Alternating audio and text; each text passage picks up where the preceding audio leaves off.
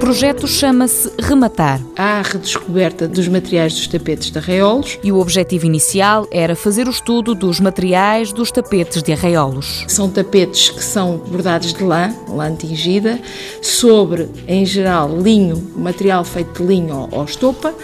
E estes tapetes que nós estávamos a estudar são tapetes que provêm da coleção do Museu Nacional de Arte Antiga, que tem uma das coleções mais significativas de tapetes de arreolos. O primeiro terá aparecido no final do século XVI, mas os que vemos hoje já são bem diferentes. E o que nós uh, tentámos fazer foi, fazendo o estudo dos corantes usados para tingir a lã, do material sobre o qual é feito o bordado, contribuir de alguma maneira não só para a datação mais precisa dos tapetes, como também para depois produzir eh, dados que permitam fazer a conservação e restauro mais adequado dos tapetes. Cristina Dias, do Centro Hércules, da Universidade de Évora, recua ao tempo dos descobrimentos. De facto, não era só especiarias que vinham nos barcos.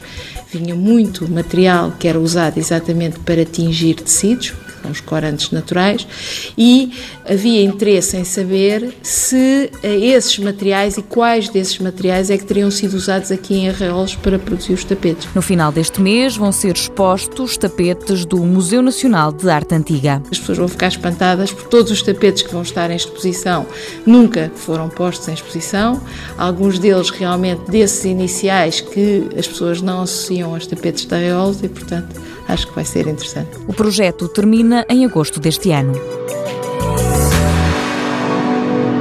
Mundo Novo, um programa do Concurso Nacional de Inovação BSTSF.